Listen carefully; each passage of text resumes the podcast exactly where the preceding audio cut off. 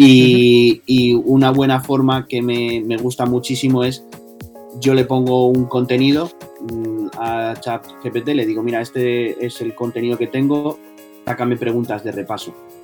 Y, y, te, y te, saca las preguntas en las que, que tú deberías de, de, saber después de haber leído ese, ese texto, ¿no?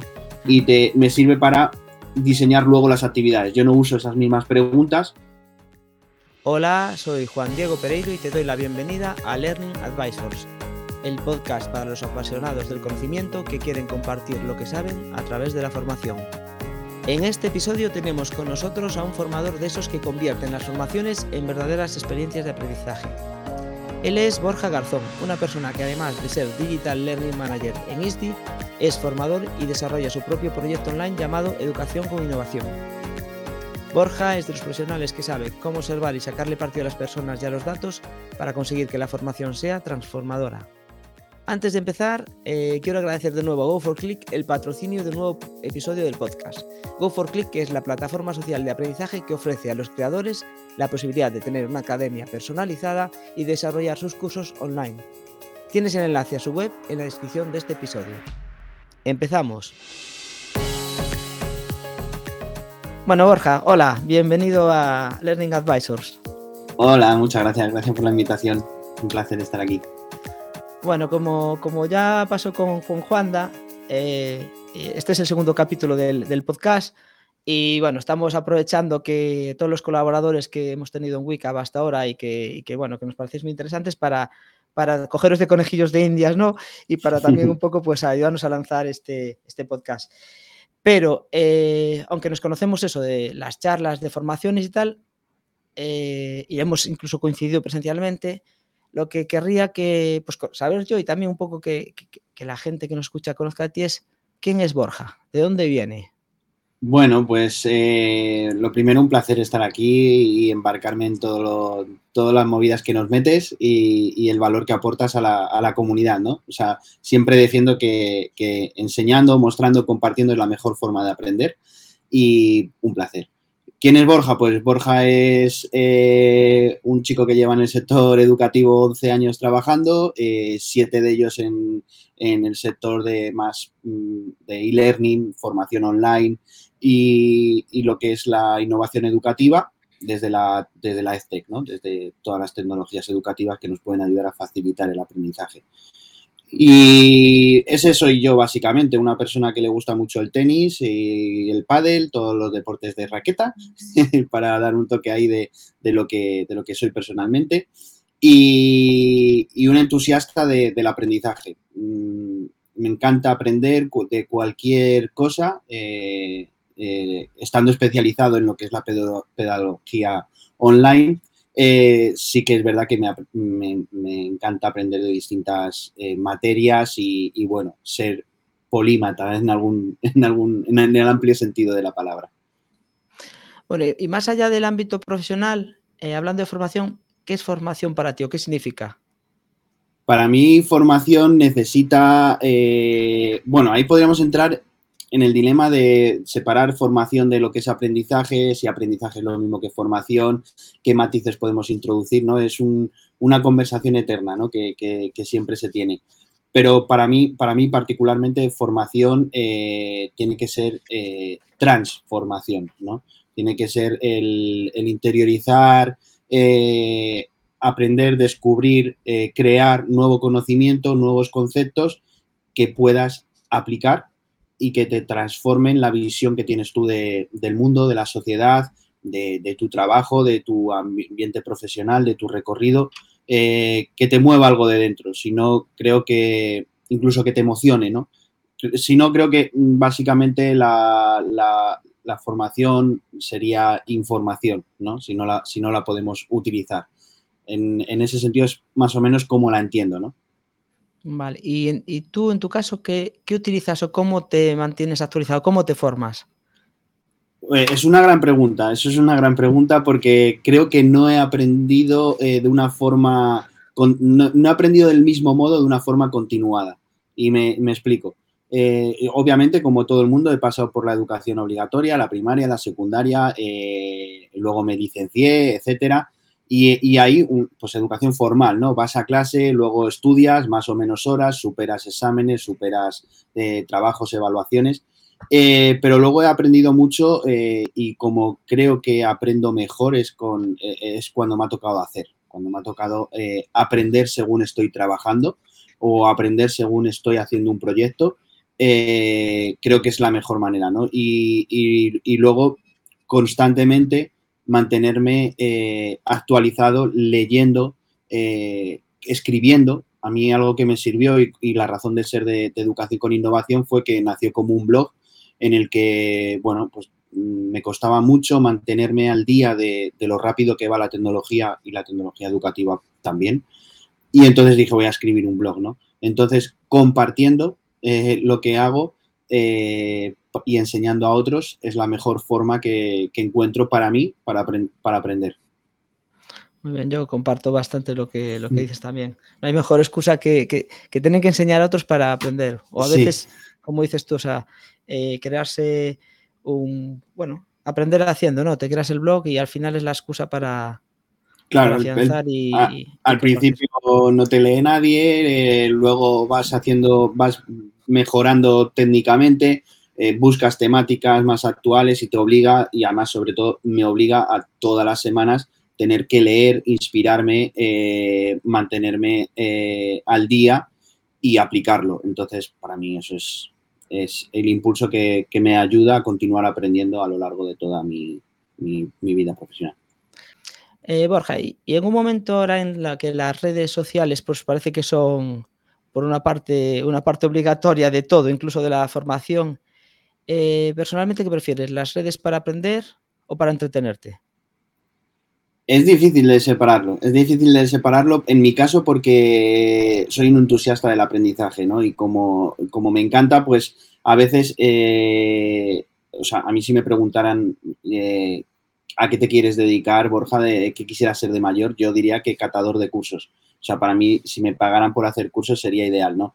Entonces, eh, trasladado a, las redes, eh, muchas veces eh, estoy navegando por, por, ocio, obviamente, estoy viendo qué hacen mis amigos en Instagram, qué, están compartiendo, estoy viendo vídeos de, de pádel, estoy viendo los mejores goles del Leganés, de, bueno, los mejores, los únicos goles del Leganés de la última jornada, etcétera. Y, a lo mejor pues me salta un contenido de no sé quién ha utilizado una inteligencia artificial para diseñar no sé qué contenido y te explica cómo lo hace. Y a lo mejor resulta que he saltado y me veo viendo una, un YouTube, un vídeo de YouTube de 10 minutos o de lo que sea, viendo eso, ¿no? Entonces se me hace difícil separarlo eh, y luego profesionalmente se me hace difícil también dónde está la barrera de el profesional y, Borja persona, intimidad, etcétera, compartiendo contenido, ¿no? Eh, eh, en Twitter muchas veces, pues claro, pongo el ejemplo tonto, ¿no? Yo soy, yo soy pepinero, muy del Lega.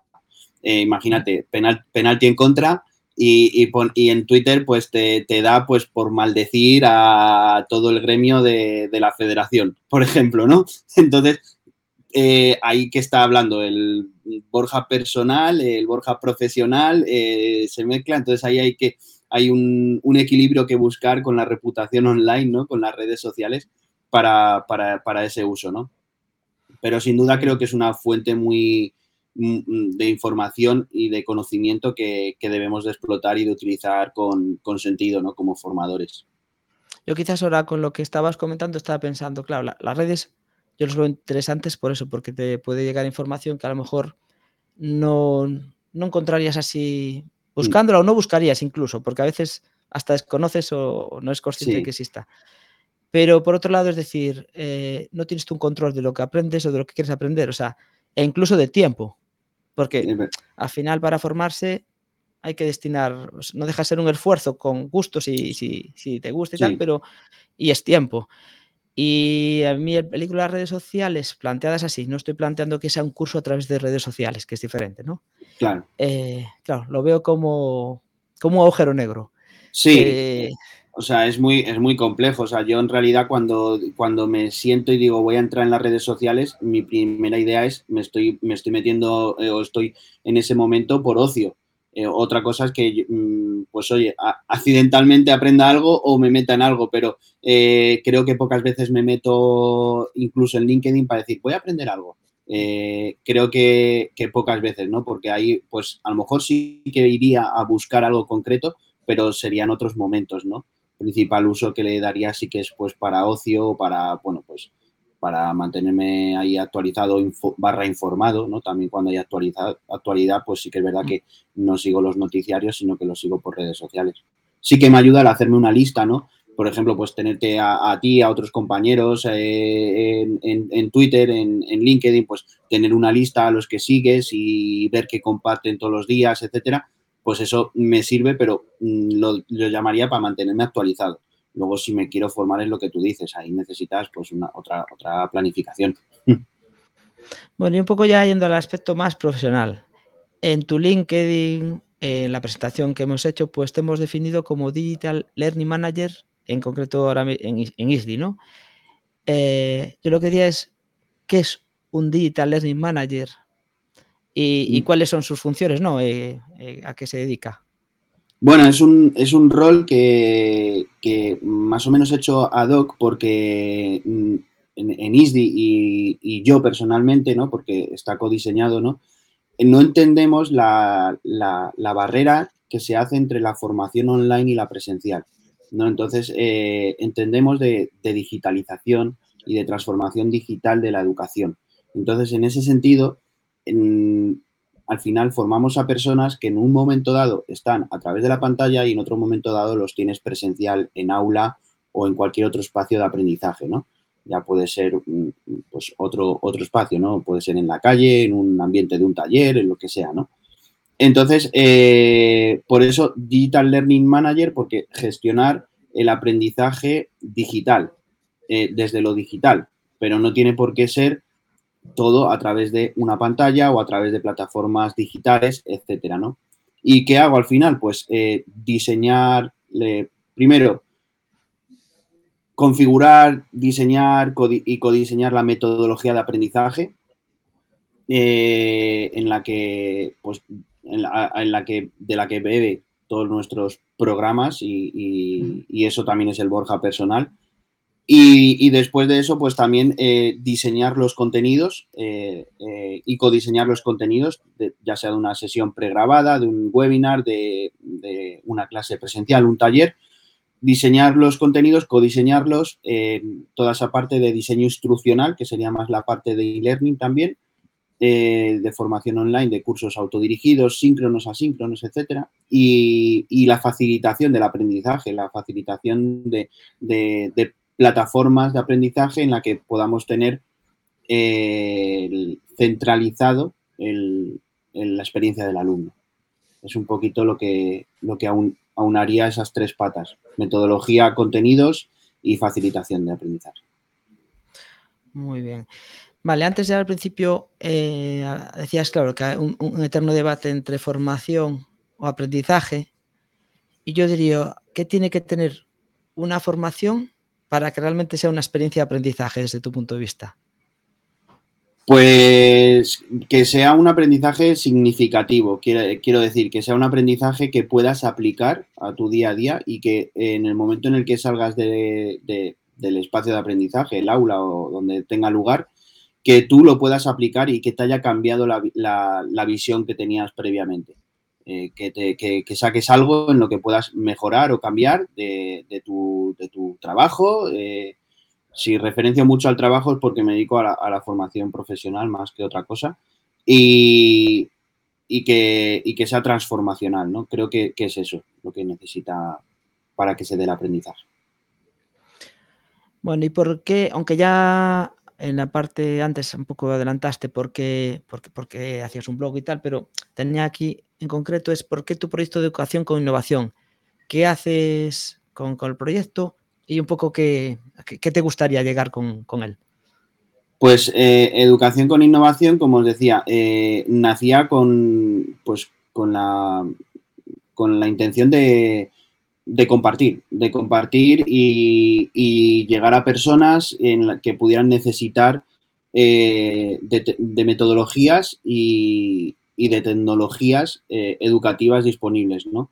Creo que la educación, no, no, solo en España, en muchos países, tiene, tiene mucho, mucho recorrido para cambiar y mi propósito con, con, con educación con innovación es, ayudar a la transformación de, de, la, la, educación. ¿no? En ese sentido, eh, tengo la, la, sensación de que si, bueno, y la certeza de que, como todo el mundo sabemos, vivimos en, un mundo de incertidumbre eh, en el que la velocidad de los cambios es eh, infinita y es lo único constante, ¿no? Entonces, eh, creo y pienso que la, la única forma de, seguir mejorando, avanzando como sociedad es eh, crear conocimiento nuevo, crear conocimiento nuevo para, para, solucionar los problemas complejos que estamos viendo hoy en día, ¿no? Entonces es donde, donde quiero posicionar y donde está posicionada educación con innovación, porque si hoy en día eh, la gente que ocupa las aulas, incluso los puestos de trabajo, no sabemos en qué vamos a trabajar dentro de 10 años, pues creo que, que, la, que la, educación tiene, tiene un rol eh, no importante, sino crítico en, la sociedad, ¿no? Y eso, o sea, siempre, siempre ha sido uno de los pilares de cualquier eh, sociedad que quiera progresar, ¿no? Que la, educación es uno de los grandes pilares que, que, mueve el mundo. Entonces, eh, lo que quiero es ayudar a personas, organizaciones y equipos en sus procesos de aprendizaje para resolver los problemas a los que se enfrentan, los problemas complejos a través de, del mismo.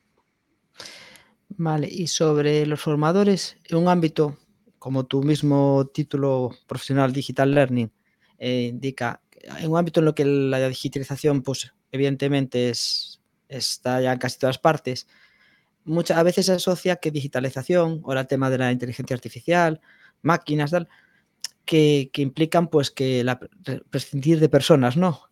Mm. Eh, en el caso de la formación, eh, ¿cómo ves? O sea, ¿qué figura, o sea, qué papel juegan los formadores en un ámbito en el que quizás la formación cada vez es más digital e incluso en un ámbito en el que, como hacemos más cuestiones a la carta, a veces hay más asincronía. Bueno, sí. eso, ¿qué papel para ti eh, debe jugar el formador y, y, cómo debe el formador de hoy pues, ir preparándose para, para, el, para hoy y para mañana ya. Sí, para mañana mismo. Eh, yo tengo y defiendo que no, no, hay, no, no va a sobrar, al contrario, van a faltar personas, eh, van a faltar formadores, van a faltar profesores, profesoras, maestros, maestras, eh, y es una realidad, ¿no? Es, y, creo que ninguna tecnología va a sustituir el valor que tienen, eh, que tienen estos profesionales en, en, el sector educativo, indudablemente. ¿eh? Eso es la, la, base de lo que, de lo que, de lo que opino. Y, dicho esto, lo que, lo que creo es que tenemos que ir hacia un cambio del rol del profesor a, a ser un mero expositor y, y, que atesora conocimiento y que expone unos contenidos y, permitirme decir una verdad, eh, porque sí que es verdad que eh, mm, bueno, la mayoría de los profesores decimos, esto no, a lo mejor no es la verdad, sino que cuestionarlo tal, ¿no? Lo que sea, pero eh, entenderme como profesores que atesoran conocimiento y eh, exponen contenidos, eh, tendrán que dar un paso hacia un rol de facilitación del aprendizaje, a ser capaces de, de tener habilidades que dinamicen el aula que faciliten el aprendizaje colaborativo, que tengan dominio de herramientas y metodologías de aprendizaje que muevan la creatividad y la colaboración y que se apoyen en, tecnologías, ¿no? Y la tecnología será otro facilitador más.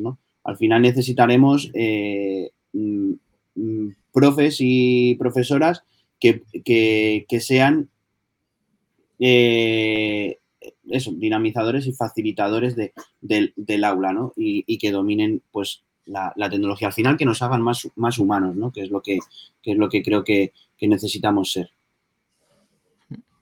Muy bien. Eh, en, bueno, y en base a toda tu experiencia generando programas formativos, eh, eh, incluso, bueno, has dicho al principio que la parte de metodología es una importante. ¿Cuáles son las quizás no sé si había una evolución desde el pasado ahora, pero ¿qué tipo de metodologías crees que funciona mejor con, el que con el aprendedor de, hoy, ¿no? Con el que la persona que está formándose hoy. Pues eh, la metodología que, estoy viendo que, o que por lo menos en nuestro caso y en, mi experiencia mejor está funcionando, son aquellas que, hacemos, mm, por así decir, híbridas o, blended o, mixtas o como lo queramos decir, ¿no? En las que aplicamos la metodología de, aprendizaje de Fleet Classroom, en el que le damos la vuelta al, aula y entonces mm, diseñamos contenidos digitales en las que, y, tareas en las que el, aprendiz, el alumnado, tiene que dedicarle un tiempo previo a aquellos puntos síncronos en los que nos encontramos en un espacio de aprendizaje que ya puede ser un aula virtual o física, en el que ahí ya hacemos eh, actividades de aprendizaje eh, prácticas, prácticas 100%, en la que apenas hay teoría y en la que tenemos eh, pues varios facilitadores de aprendizaje que atesoran el conocimiento de esas, de esas dinámicas y ayudan a los, a, los alumnos a, desgranar y a, resolver esa práctica, ¿no? Y posteriormente, pues otro contenido de, afianzamiento, de afianzar esos conceptos y de seguimiento, pues posiblemente online. Para mí es lo que más eh, sentido se nos hace ahora mismo y luego a nivel de contenidos, la evolución que he visto es pues que cada vez eh, tenemos peor, menos atención en pantalla. Todos sufrimos de un déficit de atención bestial y eso nos ha llevado pues de que, pues, y, sin tapujos, hace, y no hace mucho más, ¿eh? hace cuatro años mm, hacíamos clases eh, pregrabadas, contenidos en vídeo de, de, una hora, de hora y media sin problema alguno y la, la, la gente midiéndolo sí que los veía o sea, los veía. O sea, ya te digo que vale, que habría, pues hay sesiones que a lo mejor son un, son un rollo y pues eh, es fácil que la gente no lo siga, ¿no? Pero aún en sesiones de hora y media en la que el ponente es muy bueno, comunica muy bien, incluso puede ser divertido, entretiene, etcétera, incluso eso eh, nos costaba que, que vieran el vídeo entero de una hora, de una hora, hora y media o lo que fuera. O sea, tremendo, ¿no? Eh, por el déficit de atención. Eso nos llevó a eh, esa píldora de hora y media, tener que eh, partirla o diseñarla en partes de, 15 minutos y servirla en distintos momentos, ¿no?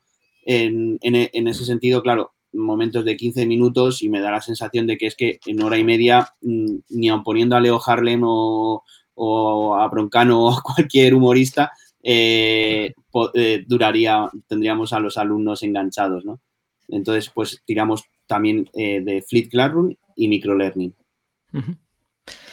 Bueno, eh, me consta que, bueno, por lo que nos conocemos y hemos hablado, que tú también, bueno, eh, trabajas muchas veces en temas de emprendimiento, donde es habitual desde hace años utilizar herramientas como el, el Business Model Canvas o el, el Customer Persona y todo esto, eso mismo.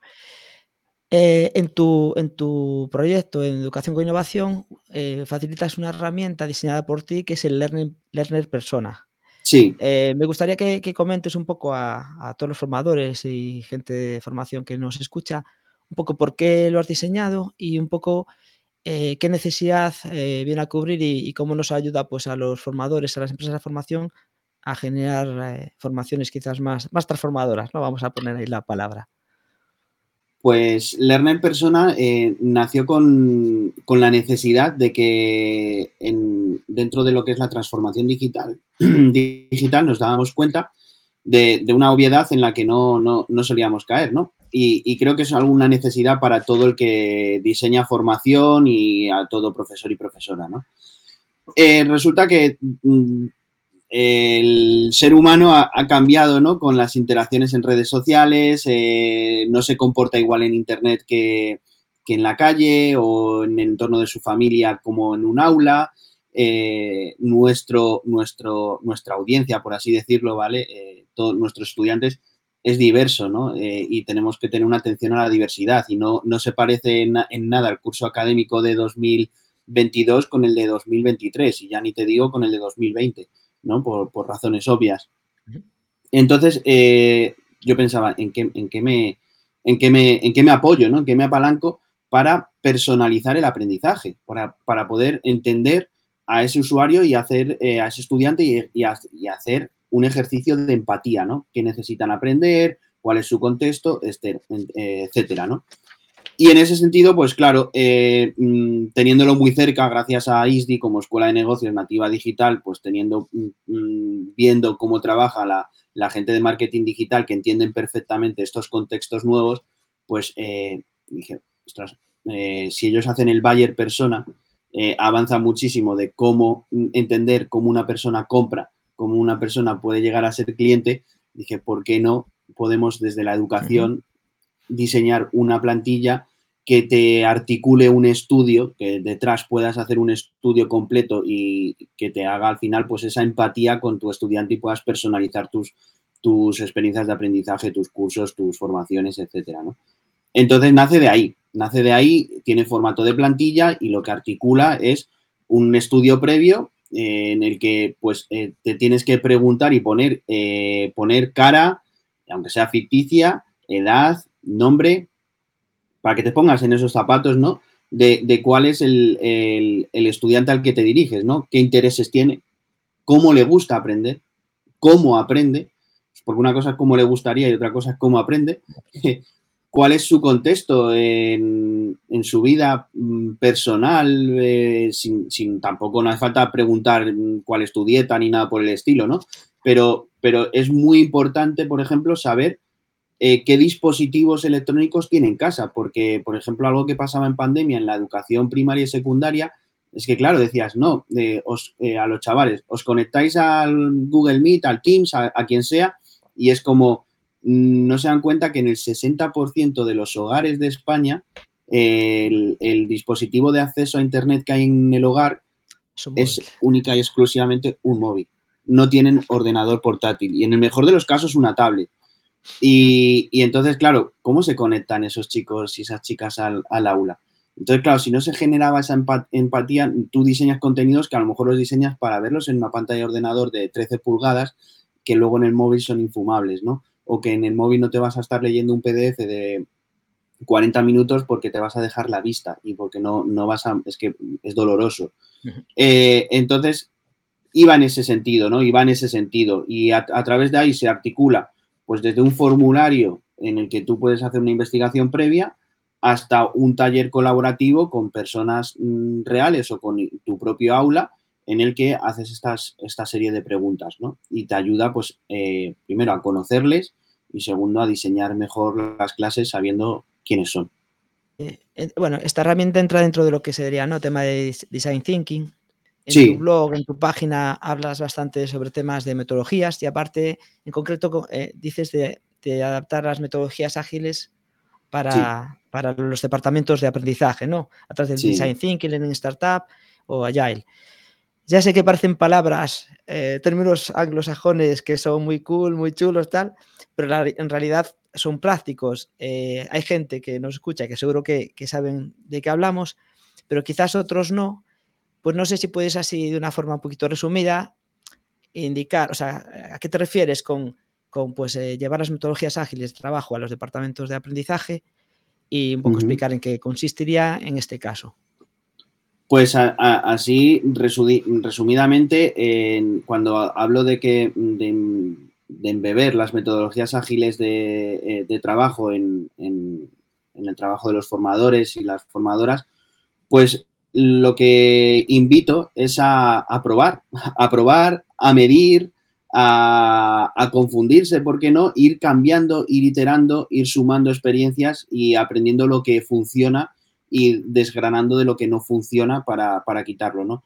Va con la intención de, quitar o, sacudirnos ese inmovilismo, porque al final la, gente del aula cambia de curso a curso, eh, de año a año, nosotros mismos cambiamos, entonces, eh, considero que son metodologías eh, mm, que se basan en, la evidencia, en el que tienes que hacer investigación previa e identificar problemas y retos en los que mejorar. Y a partir de ahí, pues diseñar eh, mejores servicios, como es la educación, mejores mm, cursos, mejores formaciones, mejores clases, mejores contenidos, en el que tú puedas probar, eh, tener un prototipo, un producto mínimamente viable, en el que no tiene por qué ser perfecto, ni mucho menos, en el que pruebes algo pero que esté identificado y en el que lo puedas medir.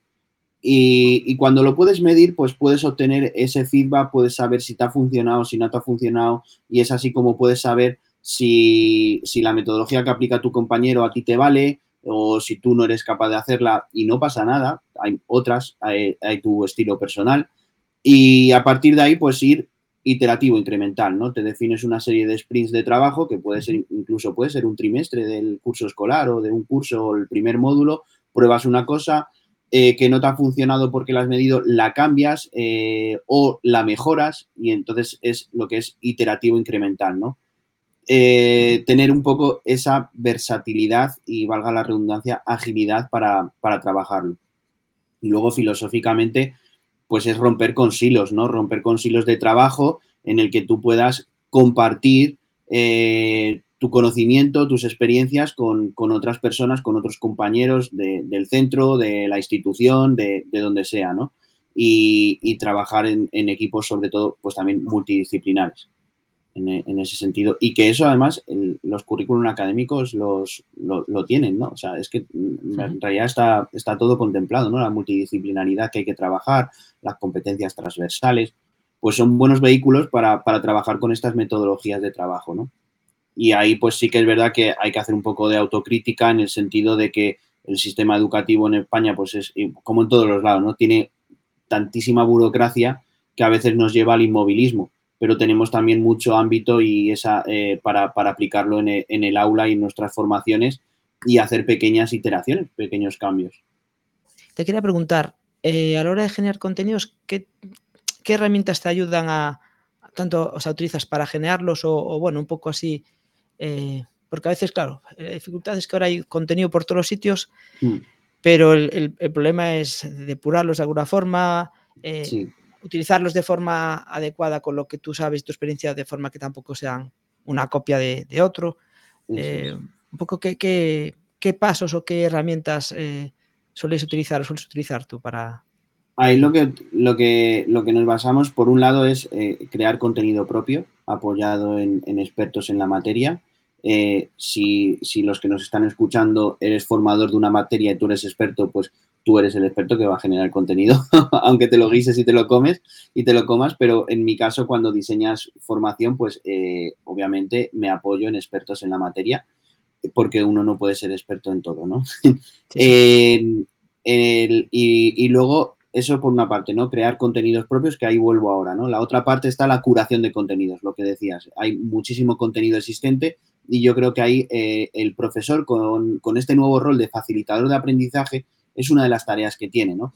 Eh, por un lado, enseñar, transmitir a los alumnos cómo hacer esa curación de contenidos, cómo, mm, cómo identificar una fake news o información que no tiene valor de la, de la información que sí que la tiene en, ese sentido y curar ese, ese contenido previo, ¿no? Y esa es una, una, de las partes que tiene ese rol nuevo del, profesor y la profesora, ¿no? La, curación de contenido para sus, para sus alumnos, ¿no? Con objetivos didácticos o pedagógicos.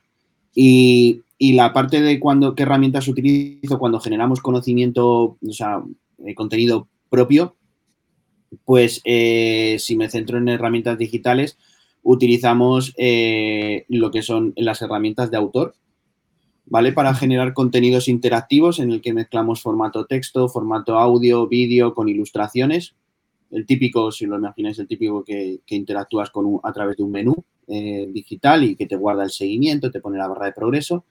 Y ahí, pues, eh, si esto es publicidad, pues pondremos un pi por encima, pues utilizamos la, eh, la suite de Articulate, ¿no? que tiene pues Storyline, etcétera. Eh, utilizamos eh, los formatos de la herramienta de autor de, Escriba, una, empresa española de, Gijón, em, emprendimiento nacional, que, también hay que, que, promocionarlo, ¿no? que no todo está fuera de España, aquí hay muchísimo talento tecnológico.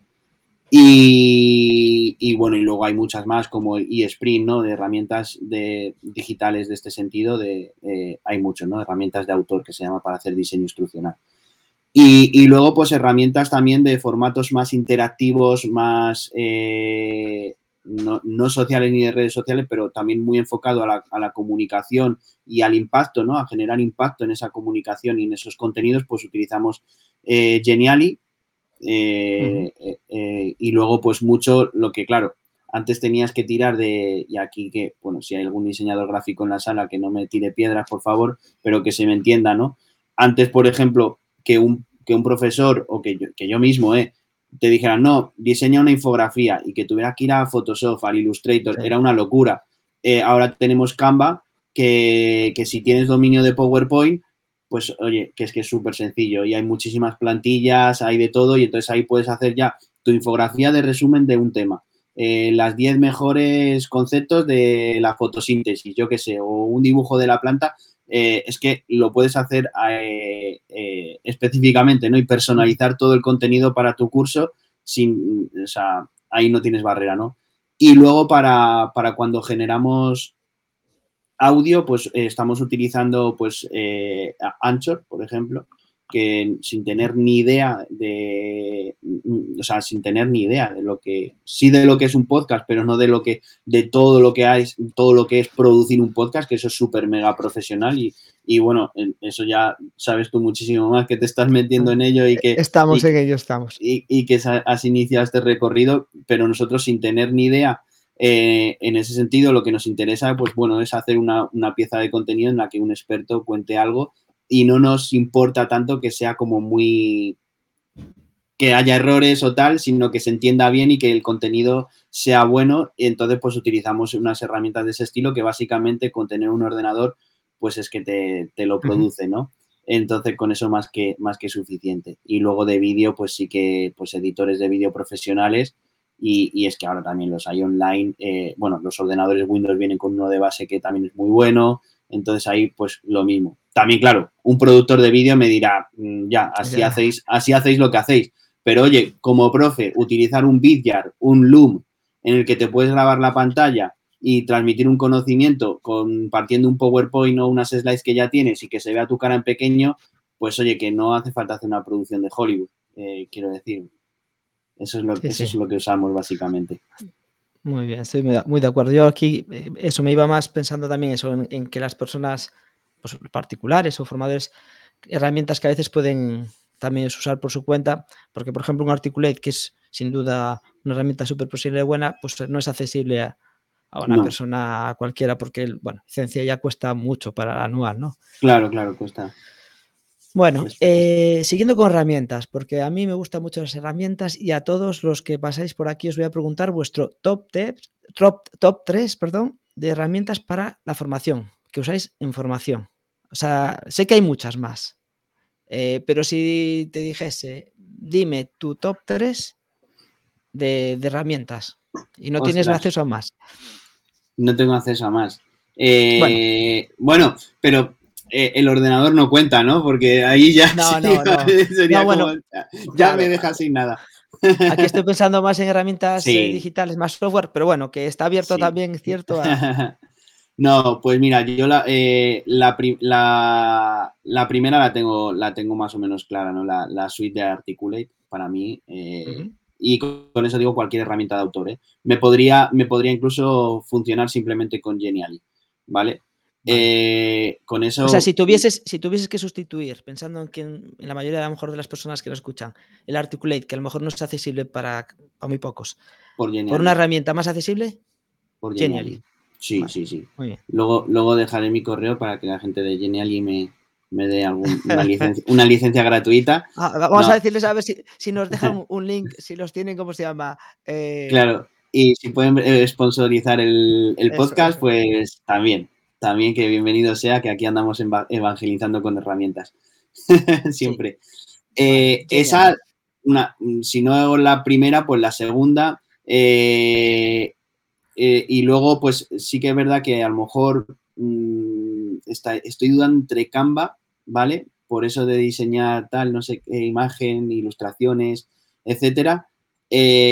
más infografía, más contenido, ¿no? ¿no? No, imágenes, porque ahí ya, ya ahora mismo me tiraría por otras o, Mural. Mural es una herramienta en la que podemos colaborar a través de la pantalla, es como una pizarra en la que cada uno puede poner sus posit, eh, puedes poner una plantilla de fondo como puede ser la plantilla del Business Model Canvas o imaginaros, eh, yo qué sé, la plantilla de, no sé, o sea, puedes poner mil cosas y la gente puede interactuar en tiempo real y tú lo puedes dinamitar, dinamizar. A mí esa me parece bestial para colaborar en remoto, no solo para la formación, sino también para el trabajo. Eh, entonces ahí llevaría dos, aunque te he metido casi tres. dos. Yo cuento dos. Yo cuento Articulate o Genial y las meto en la, en la misma. Sí. y, la, y la tercera, como no, la tercera para mí es mi, mi nuevo compi de trabajo que es Chat, GPT. O sea, y esto se quedará obsoleto. Esto a lo mejor el que escuche el podcast dentro de, dentro de X meses dirá mm, Chat GPT, pero si eso fue, fue el inicio, ahora ya está en no sé cuántos. Entonces, eh, pero sin duda eh, me está ayudando muchísimo ahora mismo. Vale, aunque, bueno, te voy a hacer una pregunta sobre ChatGPT, porque quien te escucha esto dirá, vale, pero ¿cómo lo utiliza? Eh, dime tres o cuatro propuestas de valor que le sacas tú al, al ChatGPT como formador como, o como gestor de formación.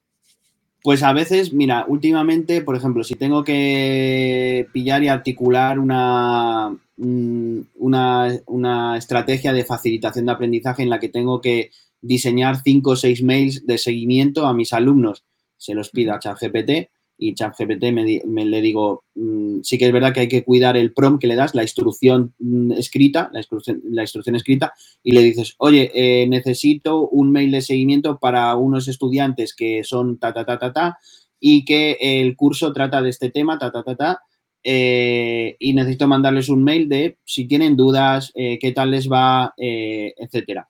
Y me lo da. Y a través de ahí, en, vez de, en lugar de yo tener que romperme el cerebro, el miedo a la página en blanco, el tal, pues yo ya a partir de ahí lo curo y digo, pues ahora adapto esto, esto no me gusta, esto tal, esto sí. Luego, también, eh, y para lo que más me gusta, para, revolucionar la evaluación, porque básicamente, o sea, nuestros estudiantes lo están usando, ¿vale? Lo están usando. Y, una buena forma que me, gusta muchísimo es, yo le pongo un contenido mm, a ChatGPT, le digo, mira, este es el contenido que tengo, sácame preguntas de repaso y, te, y, te, saca las preguntas en las que, tú deberías de, saber después de haber leído ese, texto, ¿no? Y te, me sirve para diseñar luego las actividades. Yo no uso esas mismas preguntas, no por no plagiarle, porque, porque si le vuelves a hacer la misma pregunta te, va a sacar un resultado parecido, pero no el mismo, eh, pero mm, me sirve para saber, vale, entonces de aquí son los conceptos ¿no? que, que, que tendrían que aprender y, me, sirve para diseñar mejores actividades de, evaluación mm, y saltarme un poco esa obsesión por la calificación, ¿no? En ese sentido. Y el tercer uso, pues también me sirve para dar contexto, para resumir textos, para traducirlos, es bestial también como lo hace, eh, para... Y, para un montón de esas cosillas, ¿no? Que, que, son a lo mejor, pues que que te, limitan o en algún momento no tienes la creatividad suficiente y, me abre la mente, ¿no? Me, ayuda, me ayuda a esa, a esa, ideación, a esa creatividad, ¿no? Me, ayuda a perder el, miedo al papel en blanco. Y, podría decir un montón de cosas. O sea, un experimento que hice fue también pedirle una situación de aprendizaje basado en la, en la LOMLOE de, para tercero de, de la ESO de la asignatura de biología en el ciclo del agua, creo que fue, o algo así y, es que me la, definió, me dijo, mira, pues podrías hacer esta situación de aprendizaje con este contexto, estas actividades y luego para evaluar esto. Y le dije, te has olvidado los objetivos y me dijo, ah, sí, perdona, los objetivos serían estos. Y ostras, luego me fui al currículum aprobado para tercero de la ESO, en el que aparece en el, en, en, en el BOE y en todos los lados, y, y ostras, es que cuadraba. O sea, encajaba encajaba, solo me quedaba diseñar los contenidos y aplicarlo. No, no quiero, y ahí es donde, pues bueno, una persona mm, no perderemos nuestros puestos de trabajo, pero sí estarán en riesgo si no, si no tenemos la habilidad de gestionar esas, estas herramientas, porque alguien que sí que tenga ese dominio, pues nos comerá, nos comerá la tostada. Hoy mismo creo que leía en, Facebook de un compañero, de un, de un amigo que es Robert, eh, bueno, ahora no me acuerdo quién era, perdona, pues que hablaba del, chat GPT, decía que, el chat GPT que no nos quitará el trabajo, que nos quitarán el trabajo aquellos profesionales que utilicen ChatGPT para hacer su trabajo. Con lo cual, simplemente es decir, pues es una herramienta más que hay que mm. sacarle partido y que, que evidentemente es una ventaja competitiva para quienes lo utilicemos respecto a quienes no. Pero que está, es una herramienta más. Y ahí, me, por ejemplo, a mí me llamaba la atención eh, y me gusta muchísimo el punto de vista que tenían varios expertos y, entre ellos pues Javier Martín de Singular y, y Teamlabs, que por ejemplo él eh, lo que se dio cuenta y hace ya pues unas semanas, porque es que además ChatGPT no lleva tanto, eh, y, decía, es que esto al final lo que trata no es de lo que te responde, de lo que te está respondiendo ChatGPT, lo que trata es de qué le preguntas. Entonces lo que, lo que te está, lo que te está, lo que nos está abriendo es un camino a cuestionarnos y aprender a hacer buenas preguntas más que responder, más que responder siempre a las mismas, ¿no? Que es al final el sistema educativo en el que estamos. Y eso me, eso me encantaba, ese punto de vista me parece, me parece que marcará la diferencia. Sí, interesante, la reflexión es, la verdad, es muy interesante. Bueno, pues llegamos a la bola mágica. Eh, aquí tenemos nuestra bola de cristal. Y aunque quizás ya hemos adelantado, porque con esto mismo que estamos hablando, pero eh, si tuvieses, o sea, ¿dónde, ¿dónde ves tú o dónde crees que estará la formación a lo mejor dentro de cinco años? Si es que cinco años es suficiente para que a lo mejor se produzca algún cambio transformación. Puede, puede ser, ¿eh? O sea, como todo esto tan rápido que, a saber. Hombre, a mí me molaría un poco como, como, como Matrix, ¿no? Imaginaros en 10 años te pones un chip y aprendes karate. O sea, ese sería, sería ya la, la mega revolución donde lo, que veo y lo que me gustaría que, ocurriera es que, fuera, que hubiera una, revolución de un cambio de lo que entendemos por el, por el espacio de aprendizaje, ¿no? Recuperar los centros educativos como, como, como una entidad de impacto social en el que se articule comunidad, realmente comunidades de aprendizaje, ¿no? que involucren a la, a la sociedad, involucren a los vecinos, a, a las empresas, que, involucre a, los, a, los, ancianos y las ancianas, a los más pequeños y que haya una real, realmente colaboración y, creatividad, ¿no? Porque creo que al final, con los retos a los que nos enfrentamos tan complejos, a lo mejor en cinco años mm, tenemos sequías bestiales, eh, mm, no hay petróleo eh, o hay tantísimas emisiones de CO2 que no lo hemos conseguido y no hay quien salga a la calle entonces, creo que necesitamos que la educación eh, sea el, epicentro del cambio que necesitamos como sociedad.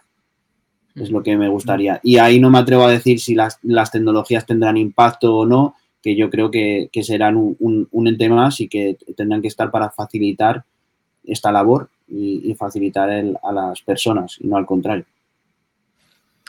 ¿Y los formadores de hoy qué crees que tienen que hacer? Si tuviese decirle un consejo o darle una indicación a, los formadores de hoy para eso, para eh, pues llegar al, futuro, al futuro más cercano o un poco más tal, con garantías de ser un buen profesional. ¿Qué recomendarías que hiciese o que, haga? Pues en, primer lugar, mantenerse abiertos con curiosidad y en aprendizaje continuo creo que eh, eh, ellos más que nadie lo saben y, se mantienen en ese, en ese lugar, o sea, son mm, magníficos en eso y, tienen la costumbre de mantenerse aprendiendo continuamente, ¿no? Eh, quizá creo que lo que hay que, lo que tenemos que poner foco es en probar, en probar cuando ves una herramienta nueva, en, investigar y en, y en, probar cosas, no, no, tener nuestras clases ya diseñadas y, año tras año impartir fotocopias, de, esa misma clase, sino que, ir mejorando de forma iterativa, incremental, eh, poniendo estas dinámicas, ¿no? Y sobre todo colaborando, participando, compartiendo. En, ese sentido es la, mejor forma que creo que, podemos hacer, eh, compartir nuestras mejores experiencias y hablar con nuestros compañeros y compañeras. Bueno, no, me extraña esto justo que acabas de decir porque eres de las personas de mi entorno quizás es de los que más comparte y participa en, debates en redes y se nota que, esto que dices es lo llevas a la práctica ya, pero por sí. Sí. Pues eh, nada, eh, Borja, hasta aquí el podcast de hoy. Ha sido un placer tenerte como otra vez más, por estar contigo, esta vez en un formato diferente. eh, nuevamente muchas gracias por, estar con nosotros y, nos vemos en, una nueva actividad en, en, dando formaciones y también en las redes, ¿vale? Muchísimas gracias, un placer. Un saludo, chao. Chao, chao. ¿Quieres mejorar como formador o formadora y crecer profesionalmente? Escríbete en la newsletter de wicap.com, wekab.com. Gracias por escucharnos y que la formación te acompañe.